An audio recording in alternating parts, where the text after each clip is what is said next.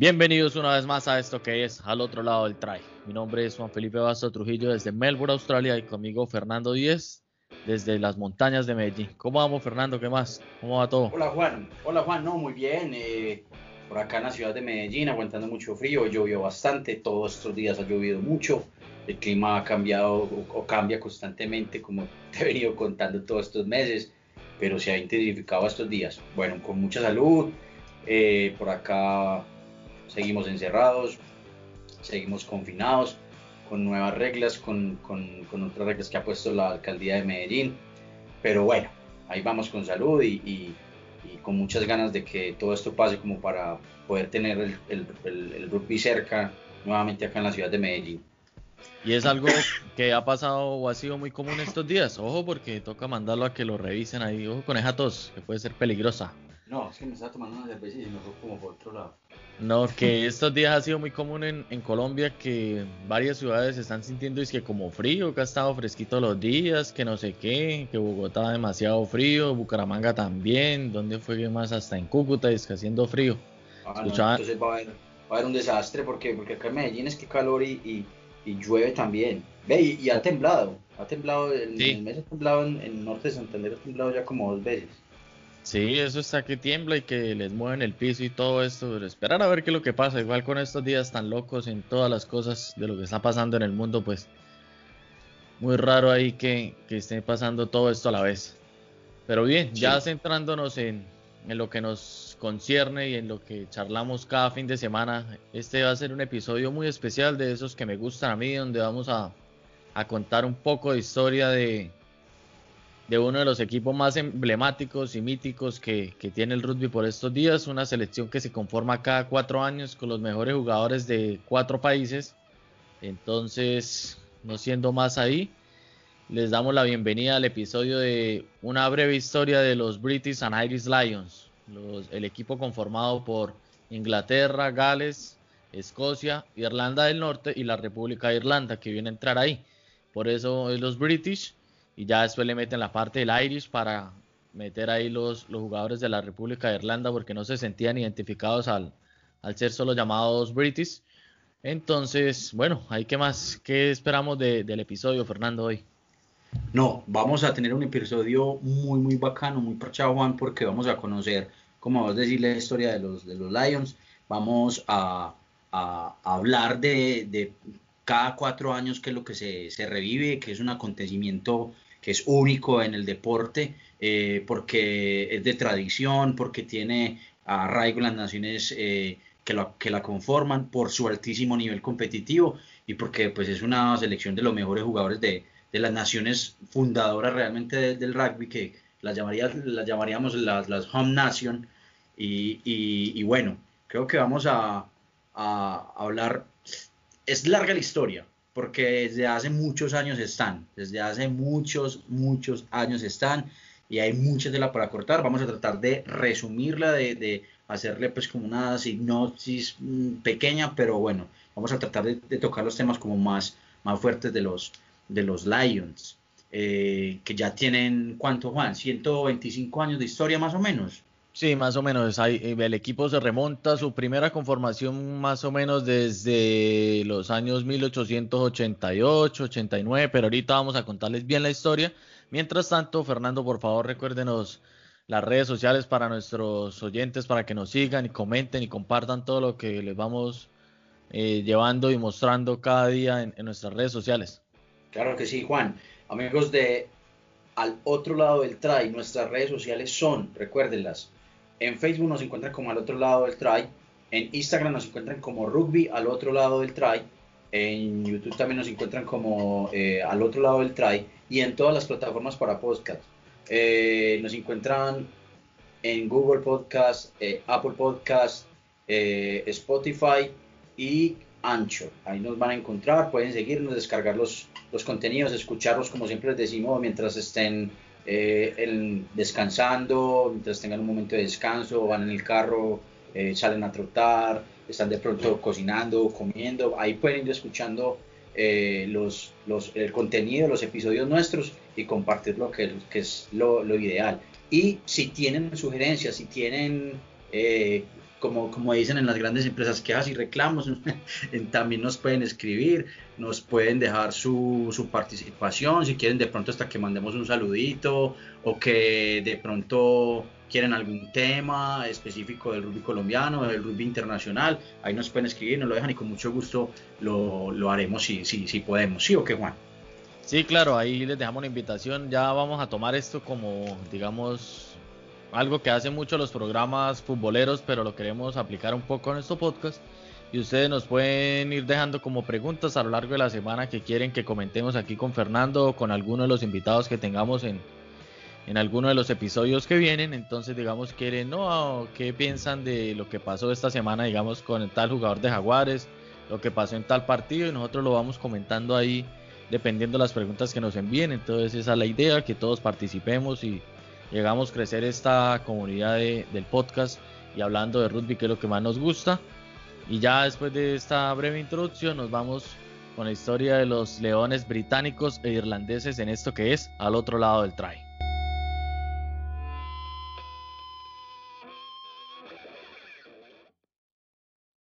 Al otro lado del try, un podcast de rugby colombiano que reúne lo mejor del rugby local e internacional Escúchanos en todas las plataformas para podcast, Anchor, Google Podcast, Spotify y Apple Podcast. Y síguenos en nuestras redes sociales, Instagram y Facebook.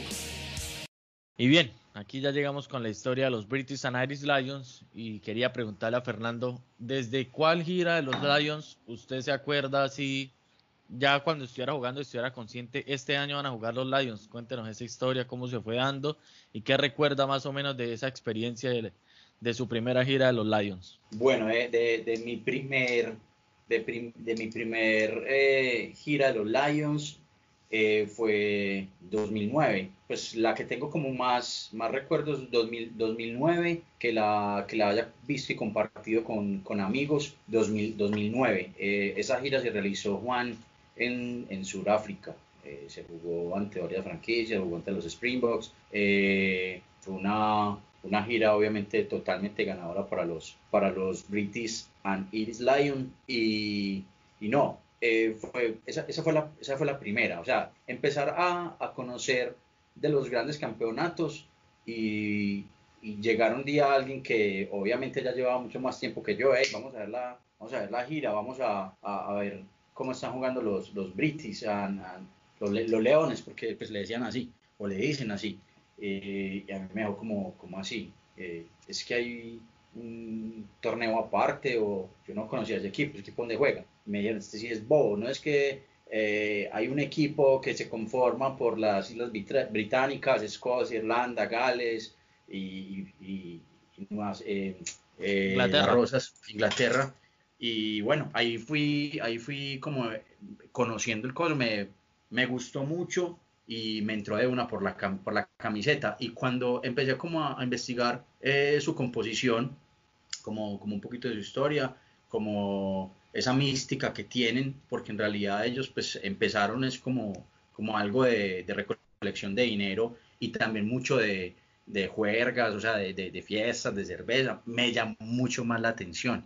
Ya obviamente se profesionalizó mucho más, pero eh, ese, ese, fue, Juan, como mi primer acercamiento a los, a los British and Irish Lions, eh, la gira del 2009. Por mi parte tengo, bueno, el primer recuerdo, eh, así que ya como tal yo diga me voy a ver la gira de los Lions, se dio en 2013 en la gira de Australia, porque cuando yo empecé a jugar rugby en 2009, yo me acuerdo que empecé a jugar como más o menos en septiembre, octubre, y ya recién se había acabado esa gira de, 2009 contra, contra los sudafricanos. Entonces ya vine a caer en cuenta mucho después que algo curioso cuando empecé a entrenar, no sé, alguien del equipo que yo recién conocía el rugby, había puesto como unos balones de los Lions y yo veía el escudo y yo veía que estaban los escudos de las naciones ahí dentro del balón, pero yo sí decía este equipo cuál será y lo buscaba después y ya como en la siguiente gira no, pues ya cuando fue el Mundial 2011 caí en cuenta que todo ese, todos esos balones y esos escudos que teníamos y referencias hasta camisas que tenían algunos jugadores del equipo donde yo estaba en esa época era referencia a los Lions. Entonces ya caí en cuenta que, por ejemplo, ya alcancé si yo hubiera sabido que era un balón de los Lions que yo tenía y alcancé a llevarlo a la casa y por ahí tengo una foto viejísima, ya ese balón todo pelado, vuelto nada, yo lo hubiera guardado porque ese es un balón para el recuerdo, ya muy difícil para conseguir en estas épocas. Con el tenía el escudo de los Lions ahí de los British y abajo las fechas y toda esa vaina de los partidos que jugaron con contra los sudafricanos. Entonces ese fue como el primer recuerdo que tengo y ya después de de bastante tiempo y ya en la gira de 2013 sí me tocó vivirla en la madrugada porque en esas fue contra los australianos y como ya sabemos los horarios son muy cambiados y todo eso entonces ya era pegarse la madrugada saber esos test muy muy chéveres pero ya después de todo este carreta que hemos echado con Fernando vámonos a lo que es la historia de los Lions. Este equipo se remonta al año 1888 como les comentábamos al principio del episodio. Eh, primero la filosofía como se fue dando en este momento era, como decía Fernando, hacer un equipo para recaudar fondos, más que todo para recaudar dinero, entonces escogían los mejores jugadores de cada nación. Entonces, todavía Irlanda pertenecía a lo que llamamos la Gran Bretaña, todavía está conjunta, todavía no era República de Irlanda ni Irlanda del Norte, sino era una sola. Entonces, estos jugadores armaron este equipo entonces, su primera gira fue a Nueva Zelanda en, 1888 y se dice que alcanzaron a jugar más o menos como unos 27-30 partidos donde también cuentan, o dice la historia, porque no se tienen muchos datos eh, exactos de lo que fueron estos partidos, que esa gira, la, su primer partido la jugaron el 28 de abril de 1888 en Otago, en Dunedin, en Nueva Zelanda. Y la gira, exactamente unos dicen que fueron 27 victorias. Y que para hacer una primera gira con este combinado, que había sido, mejor dicho, todo un éxito. Imagínense, 27 partidos ganados, yo creo que habrán perdido algunos. Se habrán jugado, dicen, entre unos 30, 40 partidos. Entonces, y en es una cosa descomunal. Claro, y en esas épocas que les tocaba pegarse el viaje desde las Islas Británicas hasta Nueva Zelanda en barcos y como pudieran llegar. Entonces, imaginémonos, para ponernos en contexto, cómo le tocó a estos jugadores pegarse ese viaje y cuánto tiempo tuvieron que haber vivido en Nueva Zelanda también para que no solo jugaron en Dunedin, jugaban yo creo que en las principales ciudades en esa época como en Nueva Zelanda y como tenían ahí colonizado y esto. Entonces, algo muy rústico yo creo que pudo haber sido, pero que empezó a crear este mito de los Lions y por eso es que los viene a ser tan importantes. ¿Cierto, Fernando? Ahí vamos con esta pequeña reseña de los British and Irish Lions. Ya después se van en 1891 a Sudáfrica. Ahí ya eh, empiezan a ser como, como, bueno, nos vamos a ir a todas las potencias del sur, como en esa época, bueno, Nueva Zelanda, Australia ya eran colonia inglesa Sudáfrica tenía un poco también de influencia de lo que tuvo mucha influencia holandesa, por eso podemos ver que muchos jugadores de Sudáfrica en la selección, eh, Van Sil, Van der Merwe, muchos tienen ese famosísimo van, que es como un característico de, la cultura neerlandesa, porque ya no se les puede decir holandeses porque ya se ofenden, ahora tiene que decirles neerlandeses. ¿Sí sabía Fernando? Bueno, no me sabía eso, voy a investigar.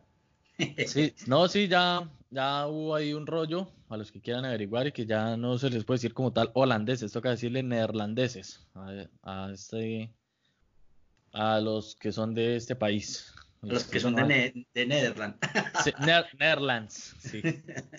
sí, bueno, entonces sus siguientes giras fueron por Sudáfrica, Sudáfrica, ya empezaron a darse muchas giras y tenían la característica, bueno, empezaban ganando, ganando, ganando. Por ejemplo, esa gira después con Sudáfrica ganaron los tres partidos, eh, después otra vez volvieron a Sudáfrica en el 896, volvieron a ganar.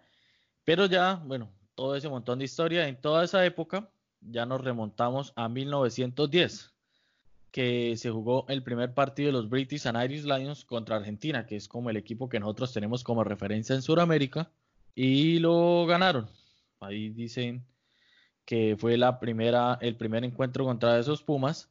Todavía no eran conocidos como Pumas. Ya después, en 1927, volvieron a jugar contra Argentina. En 1936 volvieron a jugar otra vez contra Argentina. En todas estas épocas igual seguían yendo y viniendo a Nueva Zelanda, Australia. y Sudáfrica, en esas épocas todavía no tenían un patrón como tal, como se ha venido dando en estas últimas giras y en estos últimos años. Eh, bueno, ya que hablamos de Argentina, remontémonos al último partido que jugó los British and Irish Lions contra Argentina en 2005, antes de empezar con la historia como tal de ya las giras de cada cuatro años de los Lions. Y fue un partido muy curioso y muy recordado para todo el mundo. En Argentina lo tienen como una referencia muy grande, ya que fue en el 2005 que jugaron contra los British and Irish Lions y fue contra los Pumas. ¿Qué, qué hubo de curiosidad en este partido y que podemos resaltar?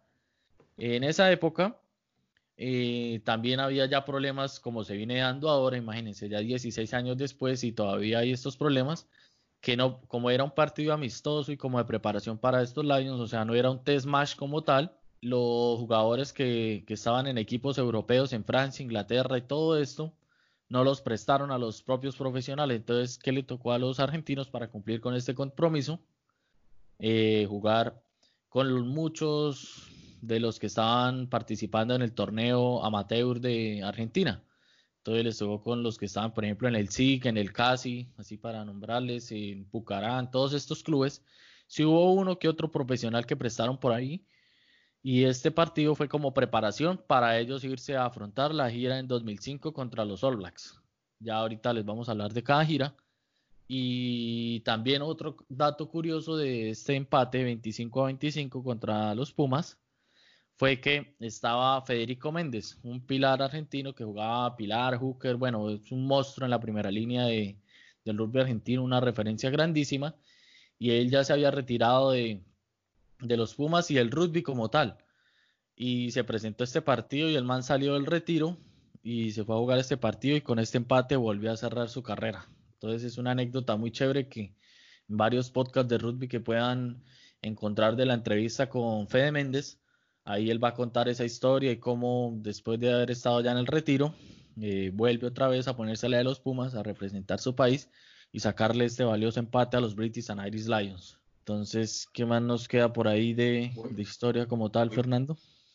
Muy buena, muy buena esa historia de, Méndez. Sí. Eh, es, algo muy, o sea, es un laurel más, más para la, para como la hoja de vida del, hombre, eh, terminar en esa, en esa situación con un, con un equipo de esa, de esa categoría. ¿Eso fue en qué año, Juan, estabas contando? ¿En mil qué? no, ese fue 2005. 2005. 2005. Que lo ah, en, el, en el Millennium de Cardiff. Sí, claro, porque ya estabas hablando de, profesionales y, y, debemos, debemos recordar que eh, hasta 1992 era, las giras eran amateur. Sí, porque después del en el 93, ya después para arriba, ya se realizó pues la, la última gira amateur como tal porque ahí entró el, profesionalismo y, el, el comité pues internacional de, lo que era eh, como tal el, British and Irish Lion, que en esa, en esa época ya era British and Irish, o, todavía eran los Lions. Sí, claro. ya, ya, estaba así porque en 1921 fue que se independizó Irlanda, en el 22, algo así. 1922. que, ya hubo, que ya hubo este contexto de que, bueno, Irlanda eh, queda repartido en dos, entonces queda la Irlanda del Norte y la República de Irlanda. Pero entonces el rugby siempre ha sido como la unión en, las dos Irlandas, llamémoslo como tal. Entonces lo, podemos, lo podemos ver en el seleccionado de Irlanda, que ellos eh, juntan su equipo, ahí sí son una nación, entonces vienen los equipos de Irlanda del Norte y la República de Irlanda y arman su combo. Entonces por eso también es un poco de, de historia muy chévere para que la vean y pueden encontrar toda esa historia en internet, en YouTube de cómo, por ejemplo, dependiendo del lugar en que jueguen en Irlanda, ponen un himno. O, otro, sí. y, después, o a veces tienen, terminan cantando dos himnos, o por ejemplo, ya últimamente se ha unificado y para no tener este problema, entonces solo cantan el Irish Call. Que es muy chévere, sí. es muy chévere ahí para que también lo escuchen, lo detallen la letra, lo que dice. Entonces, para no tener este conflicto de que ay, que cuando juegan en Dublin eh, cantan uno, que cuando juegan en Leicester juegan, eh, cantan otro, dependiendo de dónde estén, en Ulster, que es otra de las regiones de Irlanda. De por sí toda esta historia de Irlanda también se la recomiendo, que es muy chévere de cómo se vio esta guerra, la separación, de cómo no se dejaron monopolizar y, absorber del imperio británico. Entonces es un contexto muy chévere para que tengan en cuenta y y cuando estén por ahí desocupados lo busquen y conozcan esa historia muy chévere de Irlanda. Entonces, eh, apenas empieza el proceso de la separación de las Irlandas, ellos dicen, bien, nosotros nos queremos quedar en este combinado porque igual les daba rédito monetario, les daba visibilidad al deporte. Dijeron, bien, en, el, en las primeras épocas se llamaban British Island. Entonces ahí empezaron con todo este contexto. Ya después es donde viene a aparecer la figura del león, que empiezan también, esto se viene dando cuando... Y, las camisetas rojas, que hay que los Red Lions. Sí, pues, así se conoce la camiseta, la, Red, Red, Lion. Claro, ellos han tenido una evolución de su uniforme. El primer uniforme que, que, utilizaron era una pantaloneta blanca y una camisa blanca con rayas rojas y azules. Ya después, a medida del tiempo, lo fueron evolucionando, lo fueron evolucionando.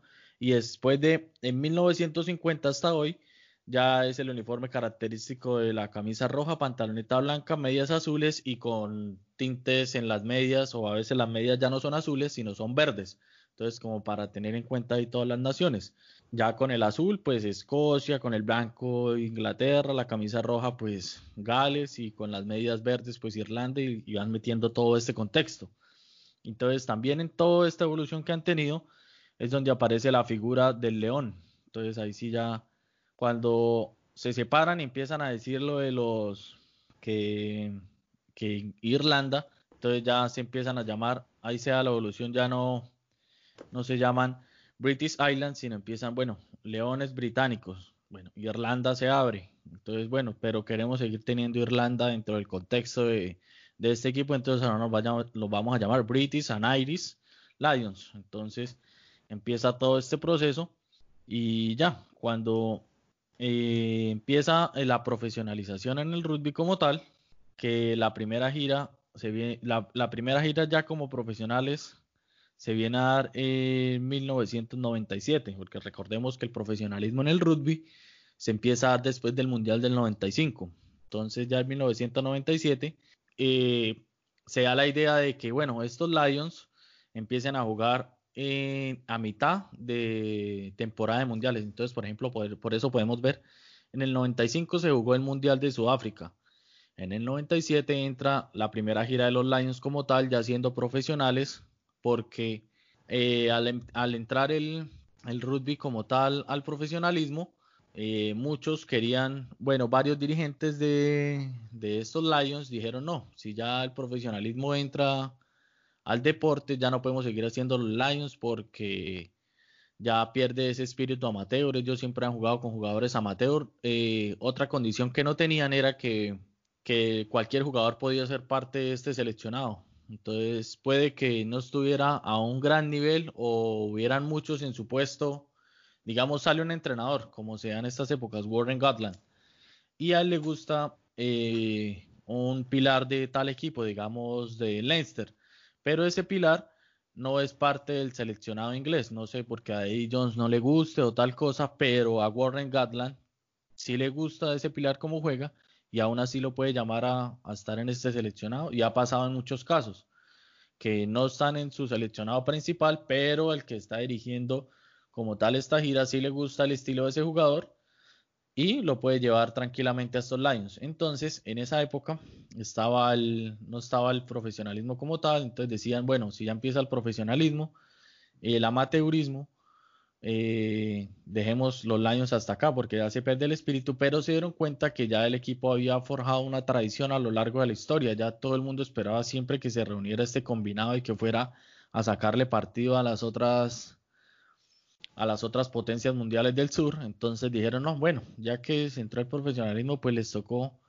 adaptarse, como en estas épocas, como es la palabra que están usando en estos días, Fernando.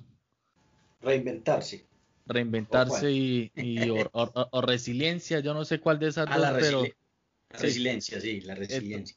Entonces les tocó en ese momento hacer lo mismo y dejar que el profesionalismo los invadiera y ya como tal armaron sus, sus giras sus giras en, estos lados. ¿Qué ha pasado? Entonces, rápidamente les voy a hacer las giras ya como tal. En la era profesional han sido 1997 Sudáfrica, 2001 estuvieron en Australia, 2005 en Nueva Zelanda, 2009 en Sudáfrica, 2013 en Australia, 2017 en Nueva Zelanda.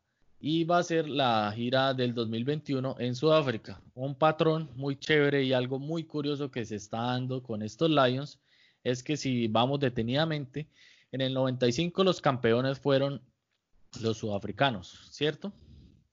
Y la gira del 97 de los Lions fue en Sudáfrica.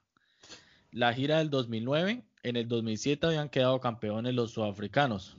Y ahora la, y la gira que hicieron en 2009 fue a Sudáfrica. Ahora, ¿qué pasó? 2019 fue campeón Sudáfrica otra vez y la gira del 2021 va a volver a coincidir con la gira de los Lions. Entonces, cada vez que Sudáfrica quedó campeón, coincide con una gira de los Lions. Algo muy curioso y que vine a caer en cuenta cuando estábamos preparando este episodio. Entonces, ahí será una cábala o qué será lo que se va dando ahí, Fernando. Pues yo creo que es algo de casualidad, Juan. algo de casualidad. O también puede ser que este tipo de giras, eh, pues traen una, energía terrible y esa energía se proyecta en, en los equipos nacionales. Eh, puede ser, para mí es más casualidad, pero es algo muy, muy curioso. Yo no había notado eso, Juan. De hecho, yo también estaba mirando ahora los, los campeones, en qué fechas fueron, en qué años, y, no había caído en cuenta de eso. Es un muy buen dato. Eh, claro, poner un, punto, para, punto para Juan, por acá, punto para Juan.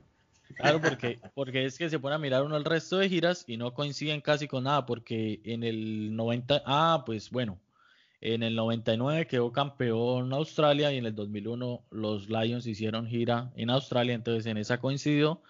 En el 2003 quedó campeón Inglaterra, pero la gira fue en Nueva Zelanda. En 2013, la gira 2013 que hicieron Australia, eh, el campeonato ha sido Nueva Zelanda. Y en, bueno, 2017, que en el 2015 Nueva Zelanda ha sido campeón. Eh, bueno, eh, la gira Los Lions fue Nueva Zelanda con toda esa polémica que ahorita comentaremos, pero el patrón siempre con los tres campeonatos de Sudáfrica ha sido ese. La vez que Sudáfrica salió campeón, a los dos años los British and Irish Lions tuvieron gira en tal país, entonces por eso siempre está ese morbo de, de que los Lions siempre encuentran como la mejor versión de los Springboks. Entonces, porque hubiera sido muy aburrido, digamos, hace...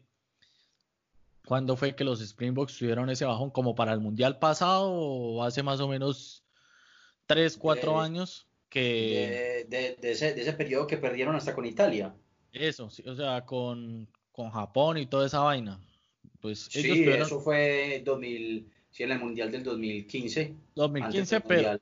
antes del Mundial del 2015 eso, 2015, 2016 y 2017 Sudáfrica tuvo un bajo muy bravo, que ahí fue donde vino a entrar este nuevo técnico y tuvieron esa reestructuración, pero ahora coge a un Sudáfrica que aún así haya perdido dos, tres jugadores que ya pues cumplieron su proceso y ya se están retirando, aún le queda esa base del mundial y van a hacer unos partidos impresionantes. Entonces hasta aquí un poco esta parte de lo que fue la historia de los Lions, ya venimos en la siguiente parte del episodio a comentar cada gira y qué podemos recordar de esto y cómo se van armando estos, estos combinados y, qué figuras han pasado por ahí, los capitanes que han estado. Entonces ya venimos con la siguiente parte del episodio, no se muevan ahí, ya los dejamos con esto que es al otro lado del try. Al otro lado del try, un podcast de rugby colombiano que reúne lo mejor del rugby local e internacional Escúchanos en todas las plataformas para podcast, Anchor, Google Podcast, Spotify y Apple Podcast. Y síguenos en nuestras redes sociales, Instagram y Facebook.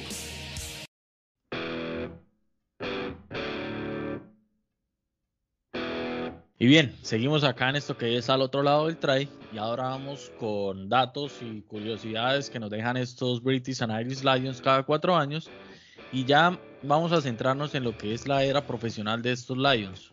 Nos vamos a 1997 donde su primer capitán fue Martin Johnson.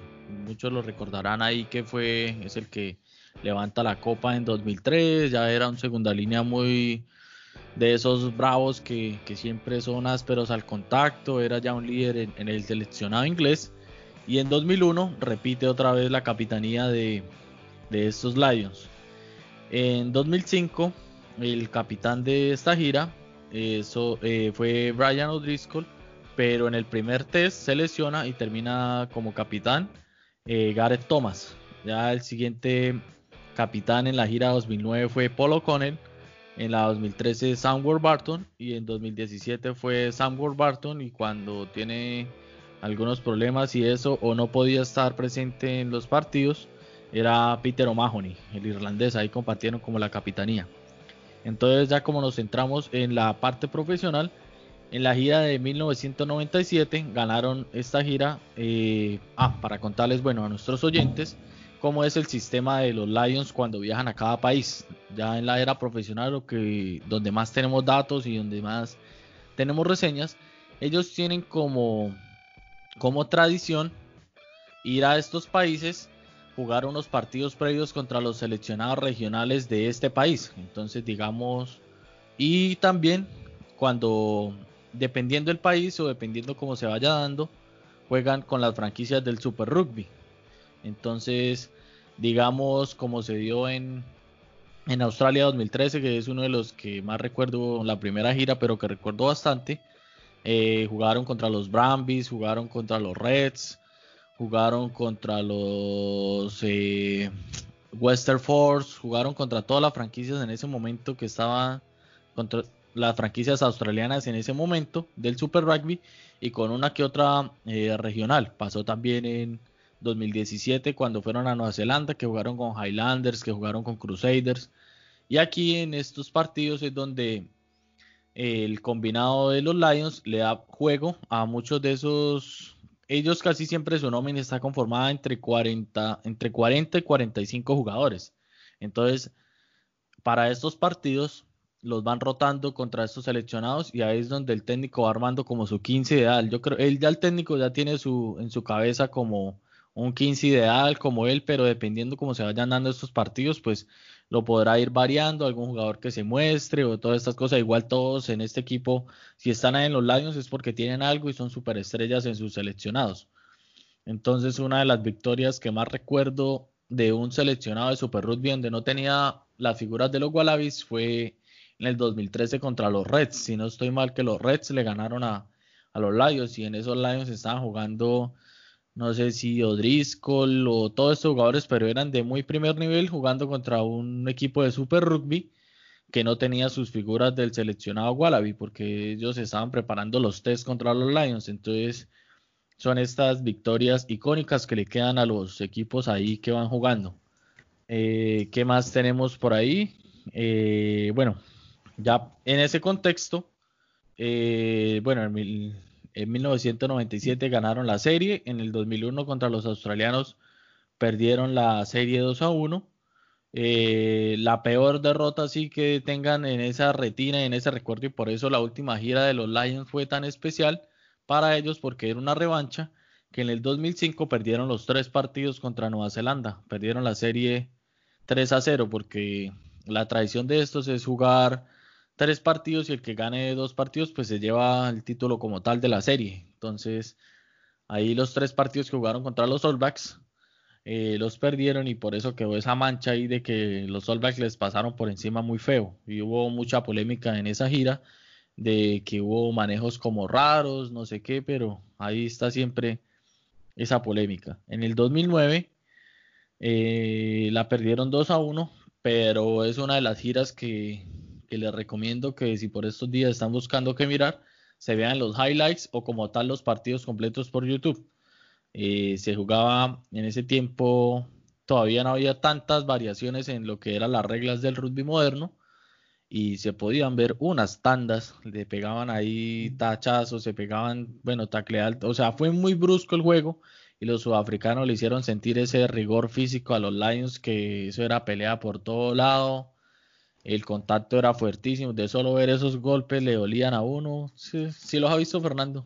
Sí, claro, son partidos muy agrestes, son partidos muy físicos. Sí, es, lo que vos decís, se daban por todo, se daban, pero también, ¿sabes qué, Juan? Es como algo también de tradición que tienen los, los British and Lions, es que eh, no, o sea, no, no dejan a un lado el, lo físico eh, aparte, pues obviamente, pues de, que son jugadores muy habilidosos, que tienen muchas características, pues, eh, de habilidad y, con el juego al pie y toda la cosa, pero ellos también tienen como algo entre su filosofía que es el contacto físico, eh, como mostrar ese, respeto que se les debe tener, así sean las grescas. Es, es, algo que ahorita les voy, les voy a contar. Claro, yo me vi esos partidos súper emocionantes, súper recomendadísimos, como decía Juan, para estos días que estamos encerrados, verlos, porque son muy buenos. Ahí van a encontrar alguno que otro completico, full match, y hay otros que van a encontrar los,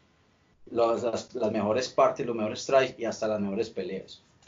Sí, de pronto esta semana ahí, cuando le vayamos dando como más publicidad y contexto a este episodio, les vamos a ir dejando highlights de, de todas estas giras, partidos emblemáticos.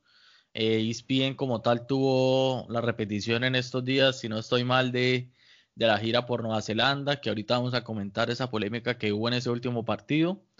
Eh, bueno, pero en el 2009 eh, la perdieron contra los sudafricanos. Ahí, como les digo, muy recomendadas y les digo más que contra las de los All Blacks porque uy, el rigor físico era impresionante en esa gira. En el 2013 ganaron la, la, gira 2 a 1 contra Australia. Para mí fue muy relajada ese partido que perdieron contra Australia, pues lo tenían ganado, pero Australia a la final supo remontarlo y en el tercer partido pues hubo más, como un poquito más, ¿cómo lo, cómo lo llamamos? Como expectativa, porque bueno, todavía Australia tenía opción de ganar la serie, pero era muy superior los Lions a, a lo que en ese tiempo tenían los Wallabies. Y eso que los Wallabies en esa época tenían una muy buena línea, que era lo que yo decía para esas épocas, pero siempre le fallaba como el pack de forwards. Entonces, ahí los Lions, no prácticamente caminando, pero sí no se tuvieron que esforzar mucho, creería yo, para ganar esa serie contra los australianos que no atravesaban como por un gran momento en su nivel rugbístico.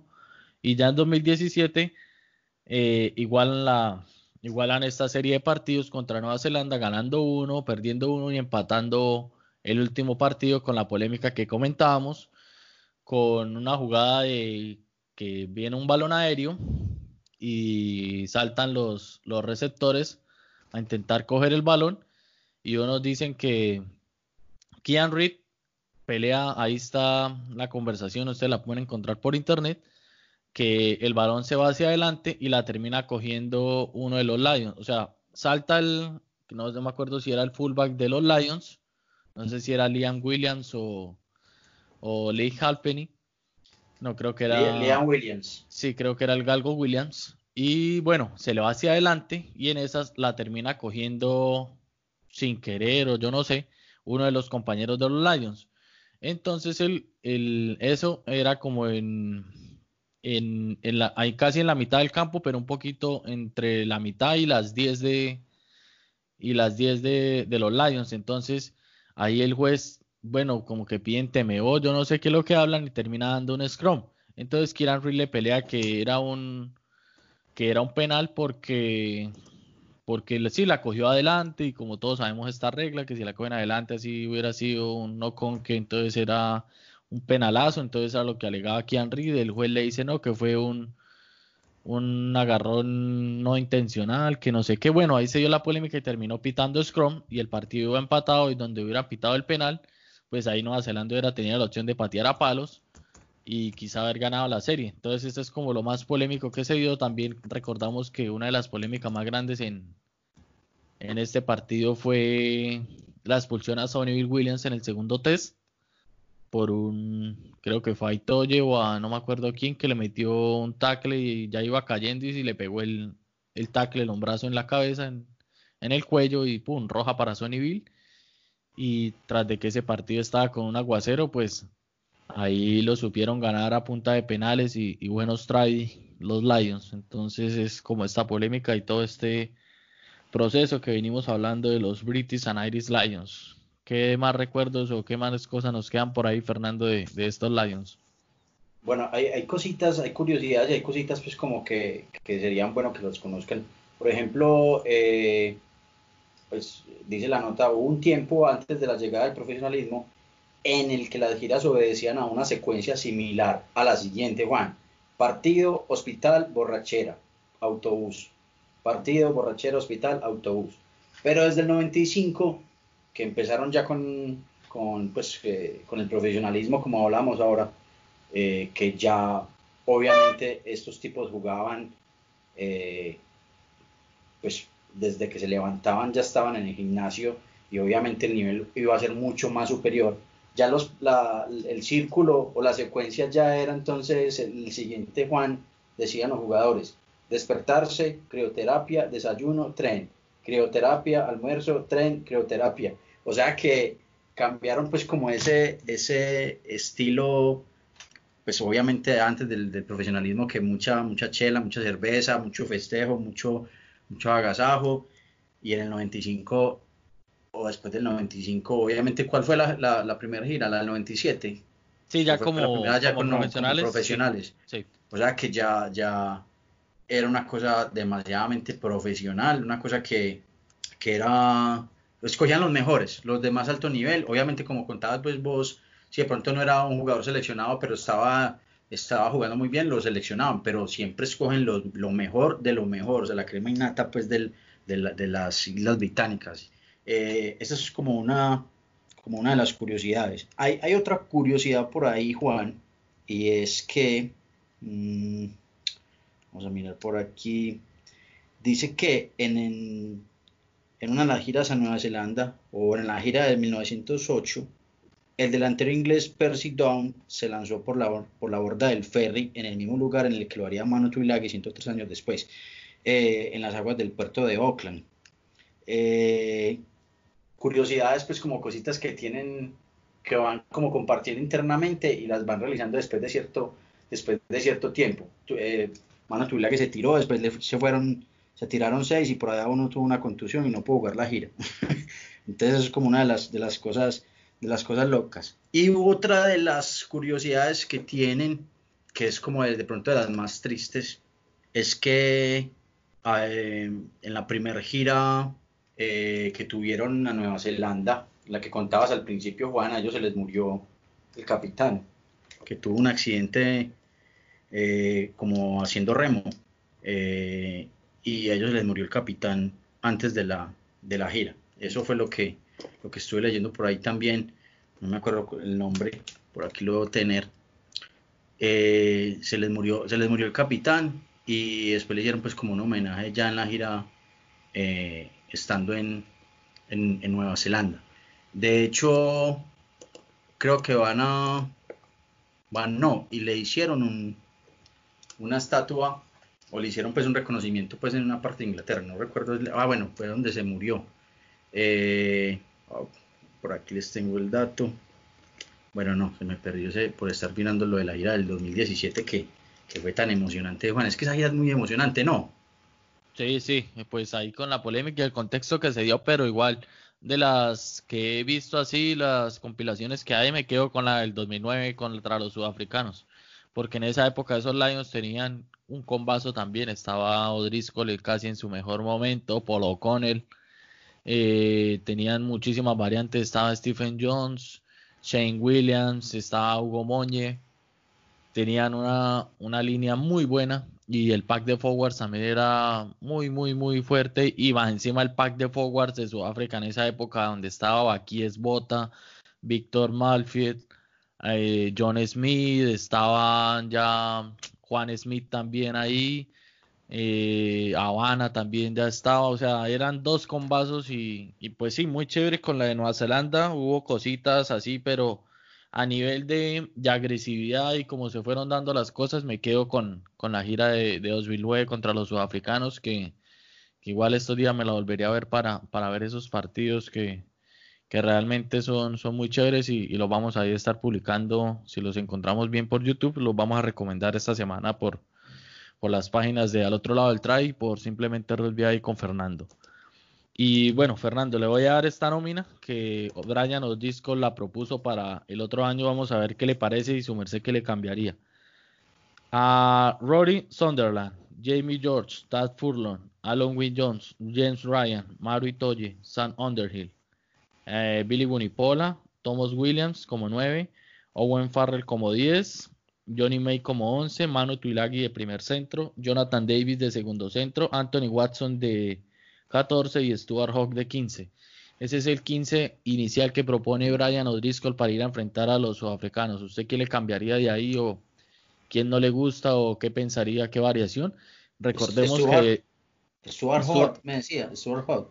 De fullback, el escocés. Y hay de esto, bueno, la recordamos, bueno, 2013 el técnico fue Warren Gatland, el que hoy es técnico de los Chiefs. Para el 2017 volvió a ser Warren Gatland, que le sacó el empate a los All Blacks en esta gira. Y para 2021, muy, muy, pues la gente como que no le gustó mucho, no sé, que volvieran a nombrar a Warren Gatland, que es el técnico de los Chiefs ahorita en el Super Rugby como técnico otra vez de estos Lions, sabiendo que Warren Gatland pues dejó el equipo galés. Entonces, igual le volvieron a dar la confianza y va a ser otra vez el técnico para, para esta selección de, ¿de qué?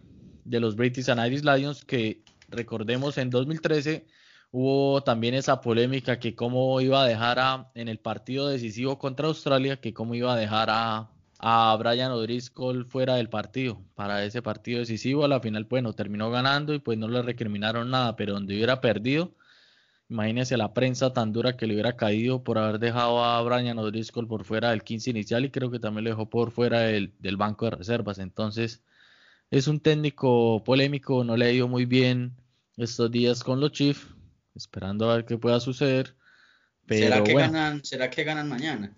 Pues quién sabe, pero bueno, de este 15 que leí, ¿quién le, quién le gustaría cambiar o qué otro jugador le gustaría añadir de estos que dio Brian O'Driscoll como sugerencia? Bueno, yo, yo, yo creo que también comparto la idea de, de Brian O'Driscoll con respecto al número 10. Eh, pues ya sabemos que Sexton está un poco más viejo, ¿cierto? Eh, Sexton está de pronto un poco más, ya más cajeteado, por así decirlo. Yo me voy con, con Farrell. Me voy con, me voy con él. Más porque pues, está más joven, tiene mucho por aportar todavía. Y para mí, pues, Sexton ya, ya está un poco, un poco ya trajinado como para, para los British and Irish Lions. Yo me voy, eh, si, si, si me, tu pregunta es qué, qué, duda, de pronto qué jugador cambiaría, no llevaría a Sexton. Eh, llevaría o tendría a Farrell y llevaría a el, reemplazante de, de Farrell en, Inglaterra. ¿Cómo es que se llama este jugador? Eh, mm, Ford, no. Sí, sí, George Ford. pero, De, pero, pero este 15 que propone Brian O'Driscoll, bueno, ya está Farrell ahí. Una de las dudas, así que la gente, bueno, Thomas Williams, que es el medio scrum de Gales, está, bueno, le incluye Brian O'Driscoll, pero también mucha gente viene pidiendo a Ben Youngs, que es el medio scrum de Inglaterra y que ya es eh, diferencia de estilo, lo que pueda llegar a representar un medio scrum u otro. También está Murray, que es el medio scrum de Irlanda, pero conociendo a Warren Gatland y sabiendo cómo es la mentalidad de él, que pues dirigió mucho tiempo y conoce mucho tiempo al, al equipo galés y al jugador galés, quizás se pueda inclinar por Thomas Williams y en el banco a Murray, que Murray también tiene buena experiencia en el seleccionado irlandés. Y otra variación de este equipo que yo le haría es mandando, eh, por ejemplo, aquí Brian O'Driscoll pone a Mario Itoye de 6. Entonces yo lo pondría de segunda línea y con Halloween Jones y en ese 6 metería a Sean O'Brien, que es el, el tercera línea este que le gusta pescar bastante y siempre es bastante agresivo en el, en el contacto del seleccionado irlandés. Y imagínese esa con Sean O'Brien, Sean Underhill y Billy Munipola en ese octavo, jugando de 8. Claro que Munipola, pues no sé si por las lesiones o esto, para mí ha bajado un poco el nivel, pero igual es un 8 potente que puede llevar al equipo siempre adelante. Entonces, esa tercera línea. Y en los backs, bueno, Stuart Hawk es algo ahí que, que no me da mucha confianza, pero de lo que plantea lo que viene planteando Brian O'Driscoll en su 15 inicial ahí que, quiso dar a conocer es que casi la base de ese seleccionado de, la línea que él da viene a ser la de, la Inglaterra. Vamos a ver si Warren Gatland deja toda esta base inglesa en estos backs o quizá meta por allá alguno de los jugadores irlandeses, otro galés por ahí, un escocés, pero bueno, Escocia no sé qué tanto jugador tenga ahí para un 15 inicial de pronto más bien va por el pack de forwards, pero es una polémica chévere que se, que se viene dando y igual ya estamos a, a vísperas de una nueva gira a los Lions en el 2021 si el COVID deja, pero sí, yo creo que sí, ya para esa época ya ojalá lo hayamos superado y, se pueda ver estos grandes partidos que se avecinan. Casi siempre son en a mitad de año, en junio, julio es donde se da esta gira Eh, comentábamos con Fernando, estas giras pueden llegar a durar casi tres meses, con todos vienen a jugar casi unos siete, nueve partidos, juegan normalmente en estas giras, entonces es algo que, deja mucha expectativa. Y bien, entonces ya que más nos queda por ahí, Fernando, para ir cerrando este episodio de, toda esta historia que fuimos contando de los British and Irish Lions.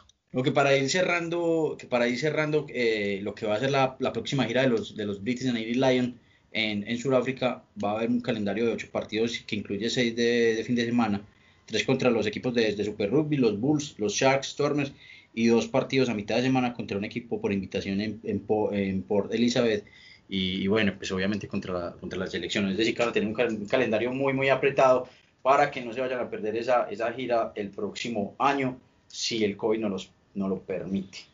Sí, lo bueno es que esta gira ya los horarios pues van a ser un poco mejores que cuando son las giras en, en Nueva Zelanda o en Australia. Ya no les toca pegarse a la madrugada, sino ya quizás sean muy temprano, pero sean accesibles para, para ver bien estos partidos contra los sudafricanos. Y bueno, ya cerrando el episodio, ¿qué más nos queda por ahí, Fernando? Terminar de recomendarles a, nuestros oyentes que nos dejen los comentarios, como les dijimos, sugerencias, algo que quieran que comentemos acá en el episodio. Ya eh, vendremos cuando finalice el, el Super Rugby eh, Aotearoa, el neozelandés.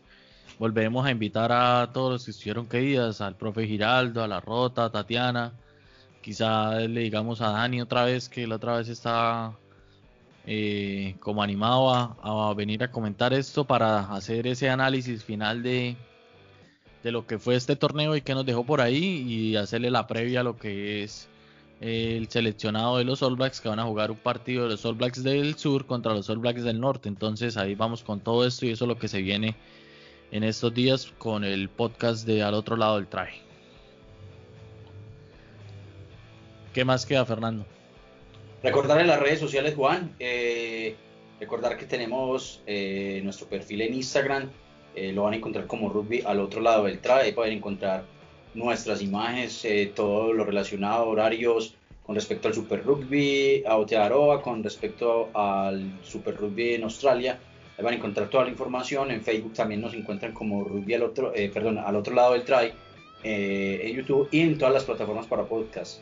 Eh, Apple Podcast, Google Podcast, eh, Anchor y Spotify. Pueden encontrarnos, recuerden que pueden compartirlo, eh, pueden compartirlo para Instagram, para Facebook, para WhatsApp, pueden también compartirlo. Entonces ahí pueden regar toda la información y, recuerden escribirnos de pronto preguntitas o como, como digo yo, quejas y reclamos a los internos y ahí vamos a estar muy pendientes de, de todos ustedes. Listo, entonces un saludo para todos, esperamos que les hubiera gustado como este mini recuento que les hicimos de esos Lions, si les quedan ahí la curiosidad pues pueden buscar los, los partidos y los highlights de todas estas giras que les contamos a lo largo de este episodio. Eh, ya, no siento más, ahí a todos un abrazo de Try y nos encontramos en el próximo episodio de esto que es Al otro lado del Try.